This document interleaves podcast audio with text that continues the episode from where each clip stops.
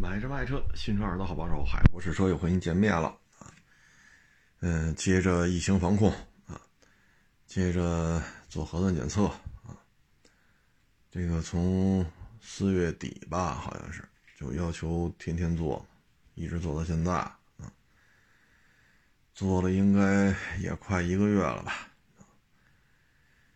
嗯，今天看也是一同行是给我转过这篇文章。说现在二手车，啊，尤其是北京、上海，啊，这种经营成本很高的地方，唉，尤其是车多的啊，人雇的多的，车收的多的，现在就很难受了啊。因为从四月份基本上就没有什么客流量，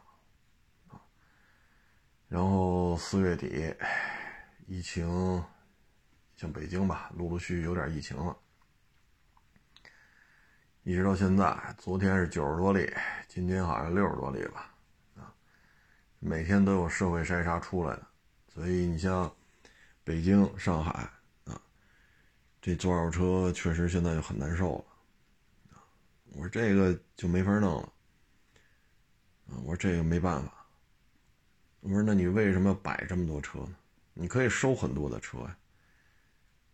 说收车是没问题啊，但是你得尽快给他批发出去。你说收了一辆车都没有吧，也不合适啊。要不要是刚认识的人以为咱是个骗子呢，是不是？要刚认识的人以为咱咱这是吧？我说留几个是应该的，但是呢，你租这么大摊位，说手里八十个车。啊，一百个车，两百个车，那你这么耗着，这确实是很难受，啊，这我也没办法，啊，这我也没办法，这个，哎，反正这个疫情吧，目前看五月份够呛，啊，因为现在是五个区，北京有五个区，基本上就是建议居家办公了。这五个区呢，当然了，你说我非从这个区到那个区，你开车也不是不行，啊，就是绕一下呗，啊，你就别去人家那个已经封闭的小区里边了，啊，你顺着大马路开这没问题，啊，二环、三环、四环、五环呀，复士路、长安街呀，是吧？莲石路，这都开着呢，啊，你开车就能去。嗯，但是现在五个区居家办公，啊，这个我们只能说市场解禁，那基本上就得六月份了，啊，嗯，所以就看谁能熬呗，啊，其实去年包括前年我就一直在说，低成本，啊，一切不必要的都是多余的，啊，只保留收卖，收卖。最基本的，其他都是多余的。啊，说你愿意弄这么大展厅，啊，愿意摆这么多的车，那人各有志嘛，是不是？人家你看有的我们这同行，光雇那主播就就直播的啊，小姑娘小小子雇三四个、四五个，播去吧，从早播到晚。那你现在怎么办呢？你说现在这种情况，你现在说想怎么怎么着，你怎么也怎么不了啊？车市谁进得去啊？你说你把车清了，车管所都关了，你怎么过户啊？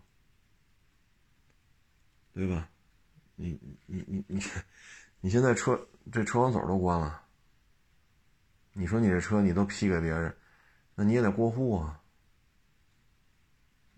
而且现在很多人不收车，所以，哎，现在说骂大街没有没有任何实际意义。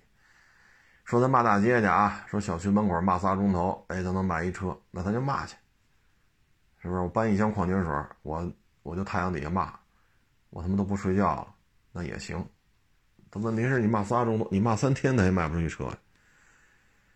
所以也是同行，看完之后也是特别有感慨。也聊了会儿，这东西啊，只能说你得前置，你不能说这闭市闭三回了，头两回闭市还给个开市的时间，这第三回闭市都不说什么时候开市了，那咱就别是吧？现在反正是晚点了，反正我觉得这个车市啊，说人气儿的上升，它有这么几个点。首先呢，疫情得控制住，啊，大家呢都可以出来溜达溜达了，啊。第二呢，就是各行各业的收入啊开始比较稳定了，往上走，啊。但是目前这个形势吧，你说怎么往上走？啊，你说开车一脚油门，一脚刹车，啊，你踩油门车就出去了，你踩刹车车就停下了。但是我感觉经济啊，跟咱们这个开车不太一样，它有它有点像飞机啊。你加油，首先你得有一个足够长的跑道，你要先让它在地面滑行、加速啊，然后到达起飞的临界点，这时候跑道还得够长。你不能弄个，是吧？波音七四七，你跑到六百米。那这飞机起不来啊！你得把这跑道修特别长，像这种民用机场，一般跑道都是超过三公里，也就三千米。你现在把这跑道修好了，然后这架飞机啊，需要所有零配件检查好，气象条件得符合，也就是说天时地利人和，然后长距离的滑行。那对于经济来讲，这就是筑底，然后再缓慢的爬升。大家也都坐过飞机，啊，都坐过民航客机，地面滑行。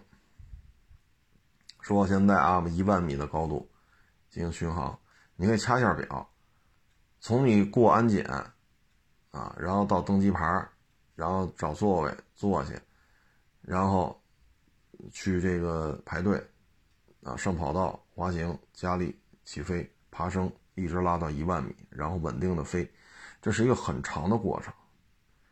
所以你说经济往往上拉，这个现在已经五月底了，啊，就北京的疫情，你要每天还五六十例，像昨天九十多例，这基本上就是下半年，我觉得就是一个筑底回升的过程，啊，所以呢，下半年也就是个筑个底，如果疫情能控制住，啊，也咱也别说有什么大的这种军事动作。那经济往上拉升，说 GDP 六个点、七个点、八个点，那也是明年的事儿啊。唉，那车市当中吧，你说有的车行，说这点车三四千万，有的七八千万，有的一两个亿，那你这车就跟这趴着，趴到明年，那你你这你要说你盈利，那我们也得信呢。就这个经济过程吧，我觉着就得明年了，啊，当然了，从这四五年来看啊，都是一年不如一年，啊，都是一年不如一年。过完这一年，到第二年一看，哎呀，还不如去年。反正最近这几年都是这样，啊，都是这样。我们只能说希望吧，明年会更好。那就是说，今年上半年，大家，你像北京为例，上海为例。这两个城市的二手车目前看是没有办法进行实际的操作的，那也就是说，上半年能不赔就是成功，啊，不赔就是成功。那你下半年呢？啊，其其可以说今年就是一个保本儿。那二零二零年对于北京、上海的二手车行来讲，就是保本的一年，保得住就保，保不住就认赔。所以，我觉得二手车说层家伙就拉起来，那也是明年的事儿了，啊，这是明年的事儿。哎，这还得是疫情别再有大的反复，啊，嗯，别有什么太大的波动，所以现在看吧，你像这两天我们看招聘嘛，一个核专业啊，就核动力核专业的一个博士。去当城管，啊，另外一个是什么博士啊？我忘了是生物学博士还是什么博士去当辅警，啊，一个是北京朝阳的，那个当辅警的是重庆是哪儿来的？所以通过这个呢，我们就发现啊，就是那个重庆当辅警是不是生物？我我记不清了。北京这好像是核核工业相关专业的啊。就是到这个水平了，他应该是搞一些制造业，在制造业当中的实体经济当中去发挥自己的才华。但是你会发现呢，一个去当城管了，城就是朝阳区的城管，这跟核动力是核反应堆、核材料。这这扯不上关系啊，啊，你城管现在要是商铺一条街的这个啊门前三包啊，呃占道经营是吧？呃，谁家又私自往外搭了个什么门脸房啊？这是城管的主要的个任务啊，它跟核动力、核工业、原子弹、核反应堆真是扯不上一分钱的关系啊，包括那辅警也是。清华是是生物是什么专业啊？就这个呢，也就说明什么呢？就是找工作也是比较严峻啊。所以你指着这些即将参加工作和刚刚参加工作的年轻人说来买车来消费，这是有难度的啊，因为车一买回去，停车费。啊，北京、上海这这俩城市，我们以它为例，你说你不交停车费吗？保险得交吧，一年换一次机油你也得换呢，对吧？你你出去跑去，你电车你得充电吧，油车得加油吧。所以现在年轻一代，你指着他去消费，这难度是比较大的，尤其是汽车。你像北京、上海，尤其是北京，这确实太大了。但是呢，北京、上海呢，这地铁修的很多，啊，包括小黄车，就是那共享自行车，包括公交车，包括出租车、网约车、地铁。北京、上海为例，这个已经很发达了。你只要别太偏的地方，基本上地铁都能覆盖到，啊，所以你指着他们去买车，这确实有难度，啊，确实有难度，嗯。所以现在这个汽车圈吧，我觉得风调雨顺，说开始增加，这怎么着快了快了也得是秋天了，啊，因为七八俩月份高温，啊，本身这就是淡季，啊，就快了快了也得十十一啊或者年底了，那基本上说国家大的经济形势这种爬坡。啊，从机场跑道拉到一万米，你那这个过程也是明年的事儿。嗯，所以今年我就不知道啊，说今年 会有多少人，哎呀，这个退出这个行业啊。嗯，这东西就看缘分吧，啊，这东西就看缘分啊，因为这一次疫情嘛。都以为跟非典似的，俩仨月、三四个月，结果没想到越弄越厉害，啊，都两年多了，这又出了什么猴痘，啊，所以这个传染病一波又一波，啊，从我们虽然我也不是搞什么生物武器的，对这我也不懂，但是我就觉得啊，大自然说确实是有一些有毒的物质，啊，包括有些蘑菇啊吃了就死，啊，包括有毒蛇。啊，包括有蝎子，那尾那尾巴尖那儿是有毒的，包括马蜂蛰人啊。如果有些马蜂蛰完之后，它可能确实能把人都蛰死，啊，当然是数量比较多啊。有时候农村遇见那个大马蜂来一堆，牛都能给蛰死。它大自然确实是有一些有毒的东西，啊，但这个病毒变异啊，包括这猴痘，这真的这个。大自然的这个演化过程有这么快吗？啊，是不是？所以这个确实是比较漫长啊。呃，汽车现在你像 G 六三啊，昨天聊了聊，聊完之后呢，有一网友还跟我说呢，说他买那 G 六三啊，都没加这么多，说你们还说五六十，四十多他就提了，啊，说现在加价没那么高了，就是降价七千啊，之前他就四十多加价就提了，经销商扛不住了，三百多万的本儿在这压着，对吧？那是金融金融成本。你你你这个新车销售公司，你还有运营成本，啊，所以现在呢，就是你像去年啊，各种豪华车在国内卖的真是乌泱乌泱，但是今年呢，上海这个疫情，但是现在已经我看这两天上海的确诊病例比北京都少了，但是上海这个三月底到现在，有可能到得到六月初啊，管控措施管控措施才会逐步解封。就是上海、江浙沪整个这一片这个富人区都受到影响了。上海为代表的江浙沪，啊，它对于豪车的消费还是非常有有实力的。当然，你这么一一个疫情吧，当然现在快结束了啊，我估计六月份应该差不多上海就解封了。它确实是有影响。那北京呢，豪车消费也有潜力，但是现在，你看北京现在这个状态。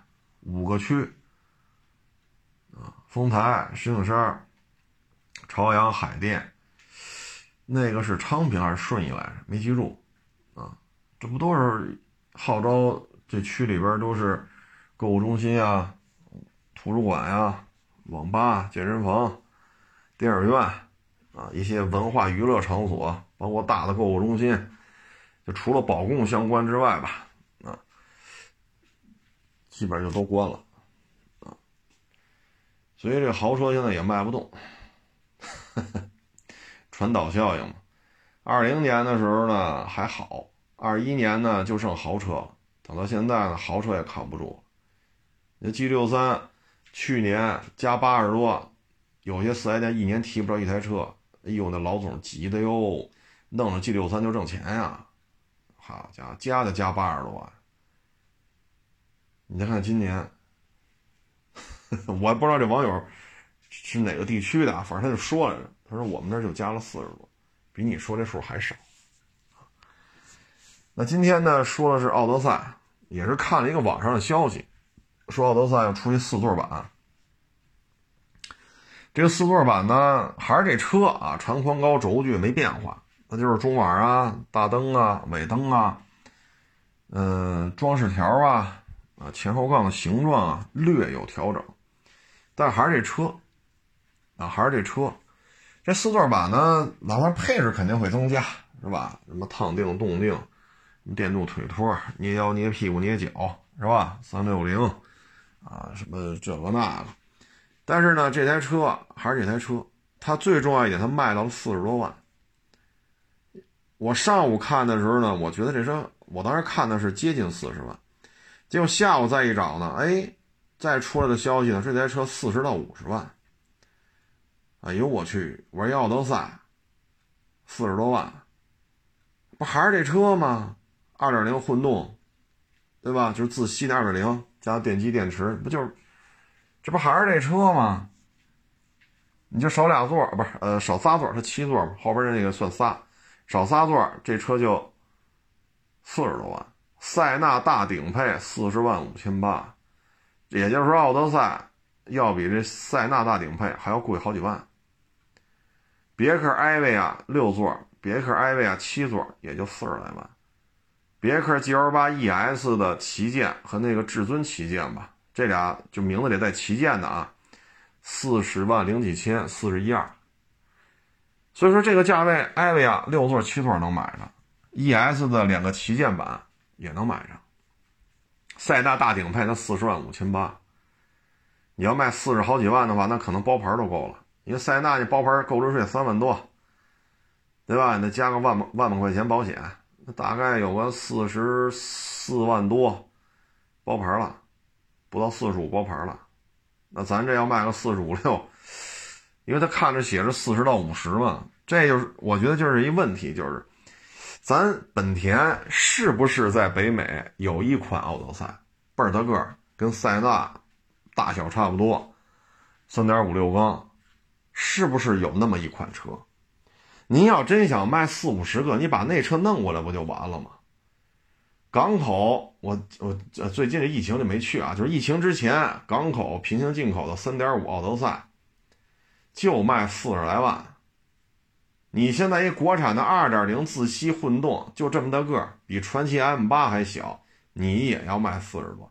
我看完这我就觉得，你直接把平行进口的车拉过来，说是中规进口，就跟这卖四十多不就完了吗？对吗？那你说塞纳四十万五千八啊，ES 别克 GL 八 ES 旗舰四十零几千，四十一二，然后艾维亚四十多，那我这三点五我也卖四十多，大没问题吧？排量也大，这也没问题吧？我也卖四十多，不挺挺有优势？你何必搞这个呢？你这玩意儿你卖四十多，不是想瞎了心了吗？这这这这整个就是胡来了！你平行进口三点五，当然了，奥德赛美规的啊，我现在了解来了解去，都是两驱的，没看见有四驱版本。这有可能咱了解的不多啊，万一哪天蹦出一个四驱呢？但是我现在了解的，包括它海外的新车这个产品目录，二手车没见着四驱的啊。三点五两驱这么大个儿，五米多长，三米多的轴距。平行进口不过就卖四十多，所以我现在觉得这本田呀，你说，你说咱这家底儿薄，但是咱不是没有这么大的车呀，咱有啊。这本田这么干吧，我觉得是，哼，哎，反正人家的车，人们愿意卖多少钱人的事儿啊。我我就跟大家分享一下，现在说港里有没有美国奥德赛，这我也不清楚啊。反正疫情之前，那港里我是见过的。就卖四十多万，你现在塞纳新款的没有三点五了，老款的有，G L 八也没有六缸的了，对吧？嘉华在国内也没有六缸的，人家国产就是二零 T，对吧？人家国产的只有四缸二零 T，没有别的。那这美国奥德赛平就说中规进口啊，说中规进口了，也卖四十多，你这杀伤力很大呀。大排量六缸自吸，这是一优势吧？它就有认这个的，然后原装进口，这是不是也是个优势啊？对吧？说咱本田但凡上点心，咱等于 2.0T，把那冠道 URV 那套动力系统给它怼上，对吧？我可以弄两个版本，进口版本的我叫叫什么名儿？爱叫什么叫什么吧。那进口版本的3.5卖四十多，国产版本的 2.0T。冠道 URV 的动力系统摘过来，咱卖个三十大四十小，三点五进口的卖四十小四十大，这样吧，从三十六七到五十，咱这两款车，一个二点零 T 国产，一个三点五进进口，这俩大体格子的车是不是就很有竞争力？对吧？是不是很有竞争力？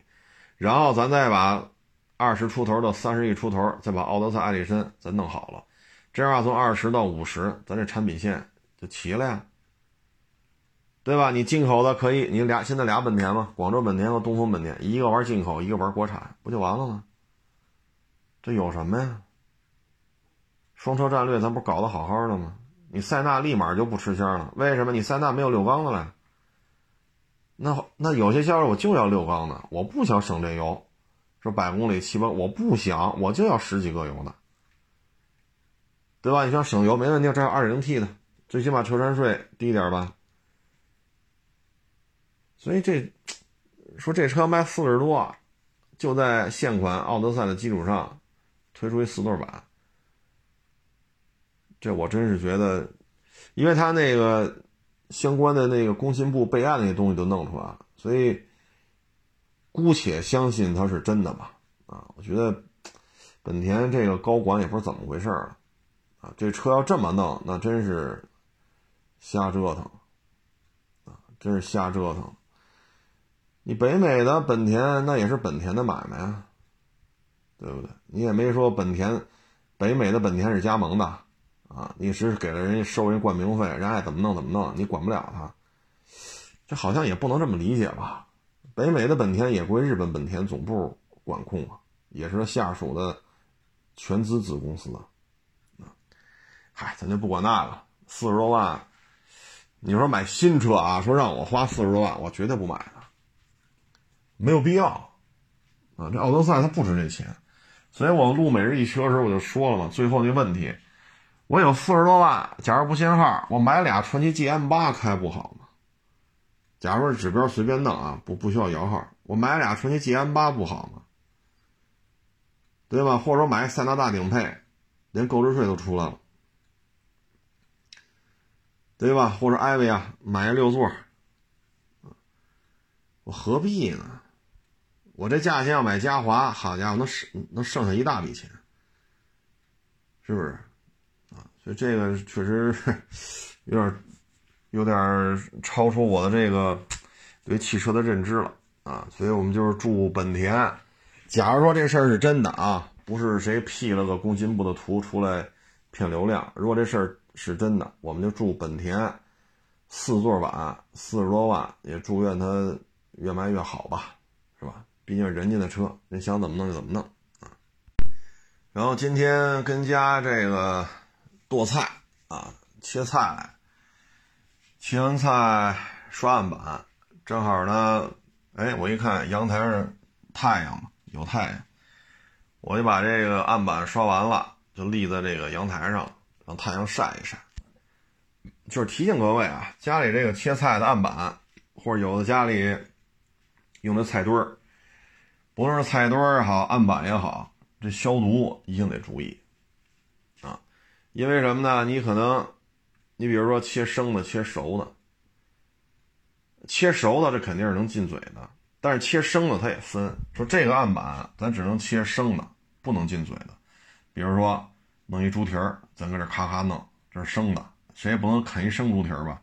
那这个案板切的这个生的，那你再另外一个切生的呢？比如说我切个苹果，对吧？或者我切点黄瓜，啊，切个橘子，那这东西它就直接能吃啊。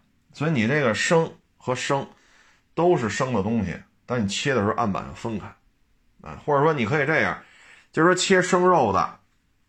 啊，比如说这儿弄弄个鱼，啊，或者弄个猪蹄儿，你跟这收拾的，像这种东西不能直接入口的，你找一案板。然后剩下的呢，比如说切个苹果呀，啊，切个黄瓜呀，啊，那你和这个切熟的用一个案板。啊，说咱没这条件，咱就一案板，那厨房摆不了这么多东西，那也行。咱们说这个案板做饭的时候，咱就摘清楚。先把所有生的东西都切完，比如说我弄条鱼啊，开膛啊、破肚啊，这个那个，然后我可能还要收拾一猪蹄儿，然后可能还要弄排骨，对吧？那你就先把这所有的生的不能进口的都弄完，弄完之后刷啊，一定要刷干净，然后再说去弄那些熟的或者说能进嘴的生的东西。这个呢，我提醒你，如果是案板，尽量还是。太阳底下晒一下，啊，相当于用太阳给它进行一下消毒。再一个呢，尽量避免老潮、老潮湿。说咱确实刷的勤啊，生肉之类的，它刷完了，然后这边弄熟，弄完熟又要切生，咱又刷，确实刷的勤，但是它老是潮湿的，这也不好啊。太阳底下晒一晒，啊，太阳底下晒一晒，这样的话可能更省事儿，啊。然后今天说切那个葱末。孩子说切，把那个葱白是吧？头那须子切了，后面那绿梗不要，就要这葱白，上来就切啊！我说这个呢是这么的，不收拾完了吗？这两段葱白啊，你先拿刀顺着，这不是长柱形吗？顺着它给它切成丝儿了，抛开，然后呢里边给它切成丝儿，然后两根葱白都切成丝儿，啪拿手一按，哒哒哒哒哒，这样啊一次出来。就是葱末，一次出来就是葱末，你就别好顺着切，切完都是圆片，圆片哒哒哒哒再一剁，再把圆片这个葱片再剁成葱末，等于切两回啊。还有一个呢，就是今儿弄这姜，这姜末啊，它是这样，有那种擦子，你可以上拿这姜去擦，擦出来就是姜末。要没有呢，你就拿案板啊，你先把它切成姜片。切成姜片然后啪啪啪再切，就是切成姜丝儿，横过来，啪啪再一切，这就是姜末。啊，说咱无所谓，拿这菜刀啪一拍，把这姜拍的拍成几块，咱就用，那也行。啊，那也行，这个就看你对于这个菜出锅这个视觉效果，你是要求是什么样？你要求是什么样？你像你切成葱末，你把那个姜，你切你切成姜末，你切的很碎片儿，首先切的很薄，然后在片儿的基础上再切丝儿，切的也很细，然后你再横刀再去切末，这样的话，这东西菜里边能不能有这个姜该起的作用，它起到了。但是你吃的时候，它不会说突然嚼了一片姜，味儿就变了，不会，它切的是末，它入口之后没有那种比较大的反应，所以这东西看你怎么弄，啊，所以这是炒菜炖肉，啊，这个辅料加工，啊，你说咱炖排骨，咱就别切姜末了，啊，把这把这个比如斜块的，啪啪啪啪切几块，往里扔就完了。啊所以呢，这个东西啊，就是辅料，它也有一个使用场景，啊，使用场景，然后就是案板，啊，一定要阳光底下晒一下，但是也别暴晒啊，好家伙，早上八点扔出去，晚上六点再收，咱也别这么弄。那您要这么弄，您家也不做饭啊，晒一会儿，晒干了就拿进来，啊，晒干了拿进来就完了，啊，所以这个就是跟各位做一个小分享吧。啊嗯，今天晚上这个，嗨，也是好久不做饭。最近呢，你说上来就炒吧，基本上我也不介入啊，因为好多年不做了。但是就是一些辅料、一些主料，你说怎么切、怎么弄，我都给它办好。